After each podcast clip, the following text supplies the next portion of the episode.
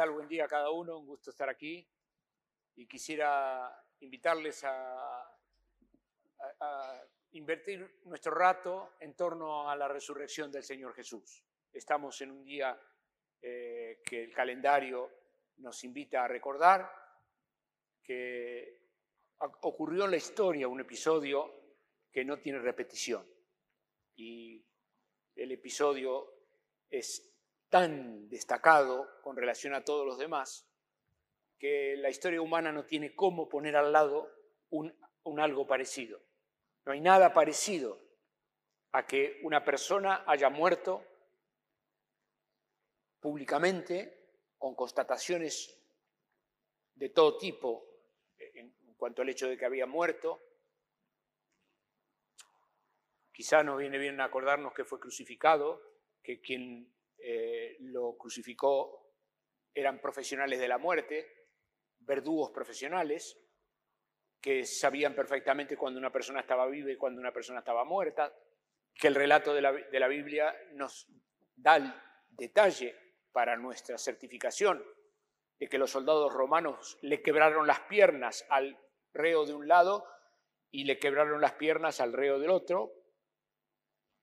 Vaya manera de acelerar la muerte, pero es lo que era la usanza en el tiempo del Imperio Romano. Y la, Biblia nos dice, por pluma de los evangelistas, que cuando llegaron al Señor Jesús, como le vieron ya muerto, no le quebraron las piernas. También el relato dice que una lanza abrió el costado del Señor Jesús y si había alguna posibilidad de vida, se acabó toda la posibilidad de vida con, el, daño, la lastimadura que le, infli- le inflige un- un- una herramienta de ese tipo entrando al cuerpo y rompiendo todo. De modo que Cristo murió. Murió, fue sepultado, estuvo, perdón, yo vu- vuelvo atrás porque eh, es muy importante que usted tenga claro que el Señor Jesús murió. Porque tenemos, eh, vivimos una, sociedad que tr- trata de que las cosas sean más o menos y no falta quien diga en el masomenismo que el Señor Jesús en realidad se descompuso o en realidad perdió el conocimiento o en realidad se descompensó, o en- pero, pero no murió. Porque si el Señor Jesús no murió, entonces claro, por eso resucitó. Y entonces ahí se explica el fenómeno de la resurrección. De modo que vale la pena que leamos bien cómo dice el Evangelio y por qué hay un celo de parte de los escritores del Evangelio en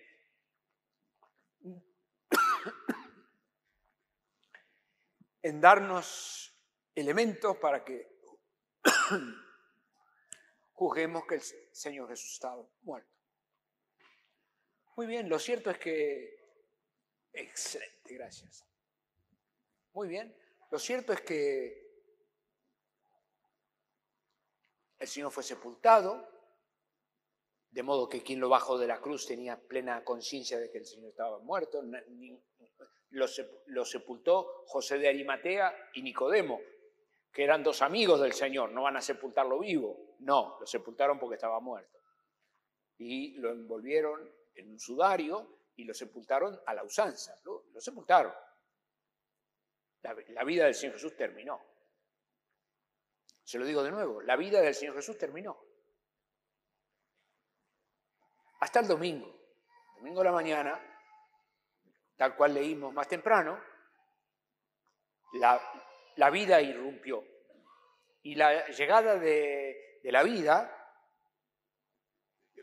el Señor Jesús se levantó de entre los muertos y su resurrección tiene una, una característica que lo hace, la hace igualmente única. Y la resurrección es única porque el Señor Jesús murió, resucitó para nunca más volver a morir. La resurrección del Señor Jesús es única, no hay nadie nunca que haya resucitado para nunca más volver a morir. En el Evangelio se nos cuenta la historia de un, un cortejo fúnebre que salía de la ciudad Y el Señor Jesús vio que la viuda se quedaba sin el sustento porque murió su hijo, y el Señor se conmovió, detuvo el cortejo fúnebre y resucitó al hijo de la viuda de Naín. También resucitó a la hija de Jairo. Y también resucitó a, a Lázaro en Betania.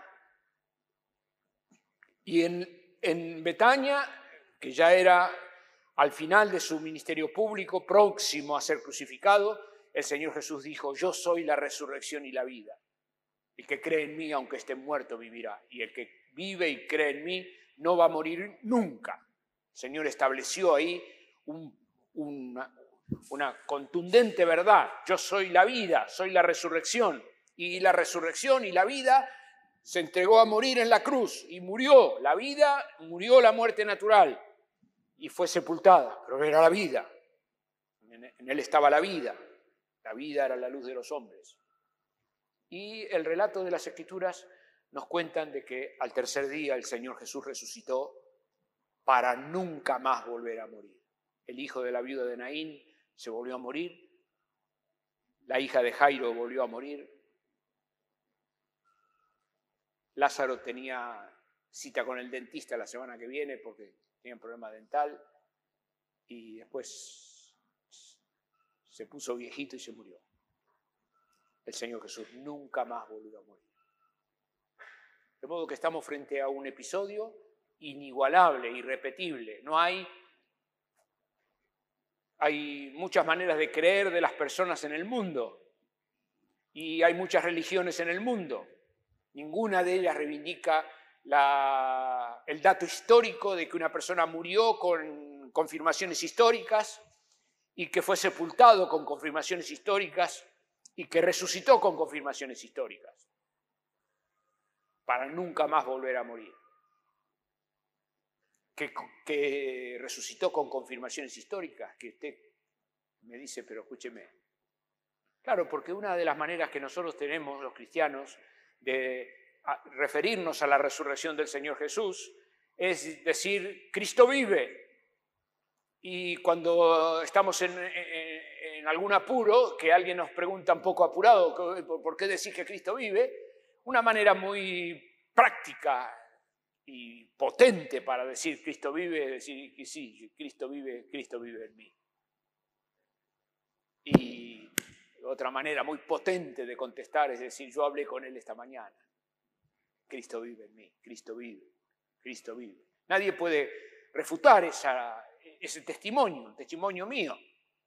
Cristo vive en mí. ¿Quién me va, quién me va a averiguar? ¿Cómo va a averiguar? Sí, sí, puede averiguar. Por mi conducta puede averiguar. Por cómo vivo puede averiguar. Por mi manera de andar en la vida, averigua que Cristo vive en mí. Se entera que Cristo vive en mí por la manera que tengo de hablar, por la manera que tengo de reaccionar frente a los problemas, por la manera que tengo de vivir en victoria. Cristo vive, Él ha resucitado de entre los muertos y su espíritu, poderoso espíritu que lo levantó de los muertos, vive en mí. Va, si tengo para, para probar que Cristo vive. Soy yo una prueba caminando de que Cristo vive. Mi andar, mi manera de levantarme, mi manera de trabajar, la forma de, enfrentar las dificultades de la vida, la manera de enfrentar la maldición, la forma de enfrentar las fuerzas de las tinieblas, la forma que me enfrento con el diablo, lo resisto al diablo y el diablo huye de mí porque no puede conmigo, porque Cristo vive en mí. Ah, que se lo digo otra vez, que el diablo no puede conmigo, no puede, resistan al diablo, huirá de ustedes, que se ha enaltecido el nombre de Jesús. Cristo ha resucitado de los muertos, Él vive para nunca más volver a morir. Pero claro, yo entiendo que para muchas personas esto de decir que Cristo vive en mí sea un poquito, un poco poco, un poco poco, un poco con olor a poco. Y vamos a ponernos delante de quien eh, vea como de gusto a poco decir que, que Cristo vive, resucitó porque Cristo vive, que sea poco. Digo, vamos a ponernos que sea poco. Entonces yo quisiera ofrecer esta, esta mañana una lectura muy conocida, muy conocida Solo que me interesa darte el contexto histórico donde fue dada y luego vamos a concluir leyéndola y termino. ¿Qué pasó? Las escrituras se ocupan de instalar, ubicar la centralidad de la obra del Señor Jesús en la cruz, que incluye su resurrección y la llegada del Espíritu Santo, en el centro del centro de todo el mensaje de la Biblia. La Biblia tiene un mensaje, que es el deseo de redención, de salvación que Dios tiene para con la humanidad. Y lo muestra durante todo el Antiguo Testamento. Dios está mostrando su deseo de salvar a, su pueblo primero y luego a la humanidad más tarde. Esto de que Dios quería salvar a su pueblo primero y a la humanidad más tarde, ese cambio se lo dijo a Abraham al comienzo. A Abraham, que era judío, le dijo, mira Abraham, en tu simiente serán benditas todas las familias de la tierra. O sea, Abraham, al padre de la fe, Dios le dijo, no solamente los judíos van a recibir la gracia de Dios, sino que a través de la familia de Abraham va a llegar quien va a esparramar la fe para todos los confines de la tierra. Es a través de Abraham que nació el Señor Jesús. Es un hijo de David, un hijo de Abraham. Tanto María y la escritura como si hiciera falta mostrar la genealogía del papá, ofrece la genealogía de José, que igualmente son los dos hijos de José. José no era el papá del Señor Jesús, porque el papá del Señor Jesús fue el Espíritu Santo. Muy bien. ¿Cómo hizo la Biblia para enseñarnos a vos y a mí que la obra del Señor Jesús, que se completa, se, certifica, se, se, se sella con esta brutal resurrección de entre los muertos, es el centro del centro. Bueno, está, está profetizada, muy profetizada. Los profetas del Antiguo Testamento eran gente humana, humana como vos y como yo, que miraban para adelante, que Dios en su gracia les dejaba ver acontecimientos del futuro y los profetas lo que hacían era escribir sensaciones que tenían y, escribían eh, impresiones que el espíritu que moraba en sus corazones les daba a propósito de cosas del futuro. Y los profetas veían como quien ve montañas. Y una primer montaña que los, los profetas veían más cerca era la obra de la cruz. La obra de la cruz fue muy profetizada. Bueno, también profetizaron el nombre de la ciudad de Belén, profetizaron el nombre que tendría el Señor Jesús, profetizaron que el, Señor Jesús nacería de una virgen, dieron el nombre que el Señor Jesús tendría, eh, y así pormenores que fueron dando acerca del Mesías que vendría. Pero la obra de la cruz está en el tope. La resurrección del Señor Jesús está al tope del monte primero que tenían. Pero los profetas también veían otra montaña más, más allá, más allá, más atrás hay otra montaña. Eh, Jeremías, Isaías, cuando veían, veían una primer montaña que era el monte Calvario era el monte donde Cristo fue crucificado, donde el Señor Jesús fue muerto y donde resucitó. También veían más atrás. Más atrás es que veían más lejos en la historia. Eh, lejos, lejos, lejos en la historia. Hechos que aún el día de hoy no se han consumado. Y están muy profetizados de hechos que se van a consumar que todavía no han ocurrido. En el medio, entre la montaña esta primera y en aquella otra segunda montaña, hay un valle, que es el tiempo de la iglesia, es nuestro tiempo, que los profetas no vieron. Ningún profeta vio nada de esto, nada, nada, no veía nada. O sea, estaba mirando para acá, tenía una montaña primero, un valle, y una segunda montaña atrás. La segunda montaña la veía, la primera también, el valle no lo vio. No hay en, el Antiguo Testamento profecía alguna sobre este tiempo de la iglesia. No, no, no, no, no hay ninguna profecía que señale la presencia del Espíritu Santo morando en el corazón de los creyentes, la presencia del Espíritu Santo operando en la vida de cada uno, alentándonos. Perdón, ¿vos te das cuenta en este momento la atención que estás prestando? ¿Y eso a qué lo atribuís? ¿A que yo estoy hablando con la voz un poquito a su vida? No, no. Aquí está el Señor. Donde dos o tres nos reunimos en el nombre de Jesús, su Espíritu está en medio. Y el Espíritu Santo quiere alimentar nuestra fe y nos trae para que escuchemos su palabra y, y bebamos del agua viva. Por eso prestamos atención.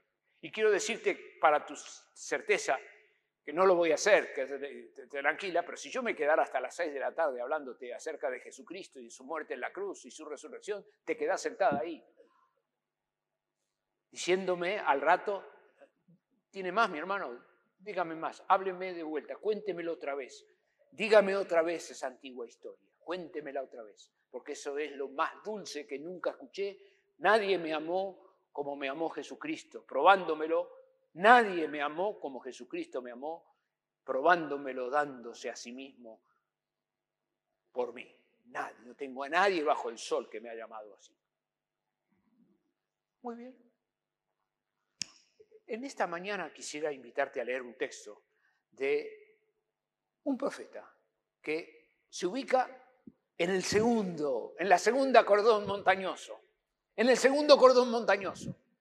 Y el profeta lo que hace es, desde el segundo cordón montañoso, ubica al pueblo de Israel mirando para atrás. A ver si me entiende bien. Hay un primer cordón montañoso que está acá, que está la, la obra de la cruz. ¿Está bien? Y hay un segundo cordón montañoso que muestra el futuro que todavía no llegó.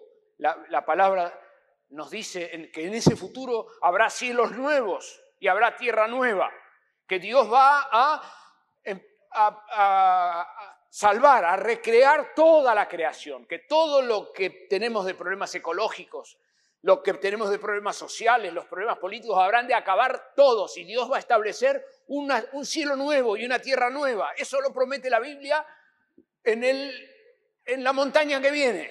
Está, está en el futuro, no lo tenemos cerca, no sabemos cuándo es. Yo digo no tenemos cerca y a lo mejor pasa mucho más pronto de lo que yo esperaba, no, no tengo idea cuándo es.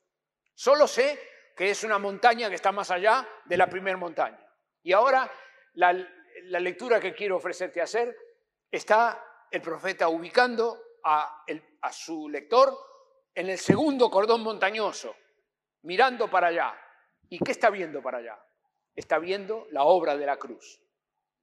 ¿Está bien? Está acá, mirando para atrás, mirando la obra de la cruz. ¿Y a quién pone acá? Pone acá al pueblo de Israel, a quien rechazó al Señor Jesús, a quien le dijo, crucifícale, crucifícale, no queremos que este reine sobre nosotros. La historia corre, corre, corre. Lo mandaron crucificar, lo mataron. Lo colgaron en un madero, al tercer día resucitó, la historia, la historia continuó, Cristo nunca más volvió a morir. Se consuma la historia, se consuma la historia hasta que viene el reino de Dios y se establece plenamente. Y el pueblo de Israel mira para atrás y ve lo que hicieron, ve lo que hicieron. ¿Querés leer? Vamos a leer la Biblia. Leemos la palabra del Señor con este entendimiento. Isaías 53.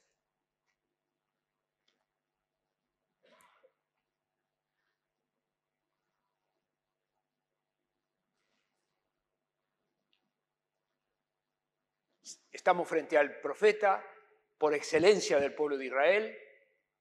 Estamos leyendo el libro de las profecías más extenso del Antiguo Testamento y estamos leyendo al profeta más querido por el pueblo hebreo, por la cantidad de información que ofreció acerca de la vida la vida diaria de ellos en, sus, días y anticipaciones y eh, educación que ofreció al pueblo de Israel. Y ahora eh, ustedes saben que la Biblia, eh, los escritos eran rollos que no tenían capítulos ni versículos, que eran rollos completos de cuanto a Isaías y a la, certeza de, la existencia de, de rollos de Isaías. Hay rollos originales, copias originales del, del libro de Isaías que se encontraron hace unos pocos años en Qumran, a, las, afueras, de, a, pocos kilómetros de Jerusalén. En, en, el Museo del Libro de Jerusalén hay un rollo completo de la, de la profecía de Isaías original. Para todo el que le gusta esto que estoy hablando, eh, cuando los arqueólogos encontraron lo que encontraron en Qumran, lo encontraron porque un beduino se le escapó una cabra y la cabra se le metió en una cueva y el beduino dijo, ¿cómo la saco esta cabra de acá de esta cueva? Y para asustarla agarró una, piedra y tiró, tiró una piedra dentro de la cueva para que la cabra se asuste y vuelva y cuando entró la piedra, el piedrazo hizo como quien rompió una vasija. Y el beduino dijo, va, acá. Entró, y encontraron casi mil manuscritos ahí adentro. No todos manuscritos bíblicos, pero entre los manuscritos bíblicos que encontraron, se encontraron con eh, el rollo del profeta Isaías, que los beduinos, por supuesto, partieron en pedazos sin tomar conciencia de lo que estaban haciendo para venderlo, hacerlo plata, hasta que hubo quien, un filántropo, que empezó a comprar los pedazos y efectivamente hoy en el Museo de Jerusalén está el, friso completo de punta a punta. Cuando los arqueólogos se encontraron con el material y lo presentaron en público, lo que hicieron fue llamar a un, joven de nueve años que estaba en la, concurrencia, lo llamaron, lo llamaron y le dieron el rollo y le, pidieron que el, pibe se ponga a leer a leer, estaba leyendo un texto de 800 años de antigüedad. 800, no, no, 800 años de antigüedad antes de Cristo. O sea que hoy tiene una antigüedad de 2800. Y el pibe se puso a leer y la gente se echó a llorar. Porque leía Isaías, era Isaías.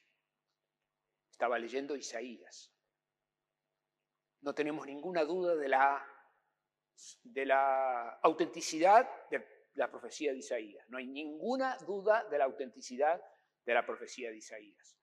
No hay ninguna duda de la autenticidad del texto que vamos a leer ahora, Isaías 53. Solo me hace falta repasar, por las dudas que algunos se hayan perdido, que el profeta está mirando desde el segundo cordón montañoso hacia el primero y está hablando como si fuera el pueblo de Israel, como que el pueblo de Israel está mirando hacia la crucifixión del Señor Jesús. Y dice así, verso 3, despreciado y desechado entre los hombres, varón de dolores, experimentado en quebranto, como que nosotros los judíos escondimos de él el rostro fue menospreciado y no lo estimamos. ¿Qué metida de pata nos mandamos? ¿Qué, errores, qué error histórico cometimos? ¿Qué barbaridad la nuestra? ¿Cómo pudimos tratar así al Hijo del Dios viviente? Ciertamente, Él llevó nuestras enfermedades. Nosotros lo tratamos mal pero Él estaba muriendo por otra razón y sufrió nuestros dolores. Y nosotros, nosotros lo tuvimos como azotado, lo tuvimos por, por azotado, por herido de Dios y abatido. Para nosotros, los judíos de aquel día, creímos que el Señor Jesús estaba muriendo la muerte que se merecía. que, estaba, que Dios estaba castigándolo por haber dicho blasfemias, por haber dicho que era un hijo de Dios. Para nosotros los judíos creímos que Dios estaba castigándolo. Nosotros creímos que Dios estaba eh, eh, poniéndolo en vereda por atribuirse virtudes que no tenía, virtudes sagradas, por decir de sí que era el Hijo de Dios. Nosotros lo tuvimos por herido, por azotado, por herido de Dios abatido. Pero qué equivocado estábamos, qué equivocado. Él herido fue por nuestras rebeliones, molido por nuestros pecados, el castigo de nuestra paz fue sobre él y por su llaga fuimos nosotros curados. Y el pueblo hebreo al cierre de la historia dirá, todos nosotros, nosotros nos descarriamos como ovejas. Cada cual se apartó por su camino, mas era Jehová que cargó en él, no su ira, sino el pecado de todos nosotros. Angustiado él y afligido, no abrió su boca. Me acuerdo bien ese día. Me llamó la atención. Como cordero fue llevado al matadero y como oveja delante de sus trasquiladores enmudeció y no abrió su boca. Por cárcel y por juicio fue quitado y su generación, ¿quién la contará? Porque fue cortado de la tierra de los vivientes. ¿Qué dice? Porque murió. ¿Cómo dice el profeta? Porque fue cortado de la tierra de los vivientes y por la rebelión de su pueblo, de mi pueblo, y por la rebelión de mi pueblo fue herido. Está el pueblo de Israel mirando las atrocidades de la cruz y la rebelión de mi pueblo. Está hablando del, pueblo, del pueblo de Israel. Y se dispuso con los impíos su sepultura, mas con los ricos fue en su muerte. José de Arimatea era un hombre acaudalado, con los ricos fue en su muerte, aunque nunca hizo maldad ni hubo engaño en su boca. Por eso Jehová, con todo eso, Jehová quiso quebrantarlo.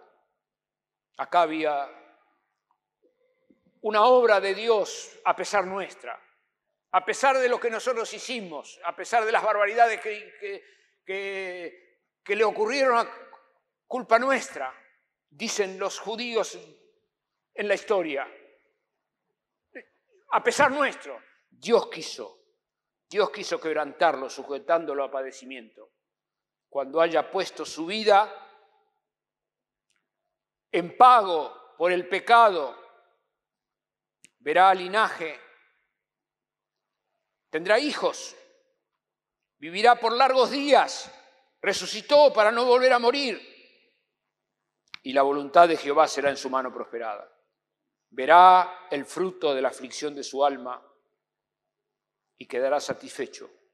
Por su conocimiento justificará mi siervo justo a muchos y llevará las iniquidades de ellos. Por tanto yo le daré parte con los grandes y con los fuertes repartirá despojos por cuanto derramó su vida hasta la muerte y fue contado con los pecadores habiendo él llevado el pecado de muchos y orado por los transgresores. Esta es la palabra de Dios. Solo me resta preguntarte, cuando la, profecía, cuando la profecía de Isaías dice que verá el fruto de la aflicción de su alma y quedará satisfecho, ¿no te ves ahí? Que el Señor Jesús verá el fruto de la aflicción de su alma que el Señor Jesús verá el fruto de la aflicción de su alma y se va a quedar contento, se va a quedar satisfecho. Porque yo voy a llegar a la eternidad, porque tus pecados han sido perdonados, porque vos estás integrada al, al libro de la vida, porque tu nombre está anotado, porque te redimió el Señor, porque te compró con su sangre, porque la sangre de Jesucristo no fue derramada en vano porque la sangre de Jesucristo fue derramada para el perdón de pecados y no quedó ahí en lo etéreo, sino que fue aplicada a la vida concreta de una persona que se llama Carlitos, que vivió en un momento de la historia, verá, la, verá verá el fruto de la aflicción de su alma y quedará satisfecho. Claro que quiero terminar deseando que, que puedas decir en tu corazón, yo soy el fruto de la aflicción del alma del Señor Jesús. Mi vida es un fruto de la aflicción del alma de Jesús. Yo soy quien soy y tengo la proyección histórica que tengo por delante. Me espera, me espera un, un día sin igual. Me espera una fiesta que no tengo previsto, ni tengo ni idea cómo va a ser. Yo soy el fruto de, la, fruto de la aflicción del alma de Jesús. Jesús se afligió para darme consuelo a mí. ¿Querés tomarte un momentito? ¿Te doy?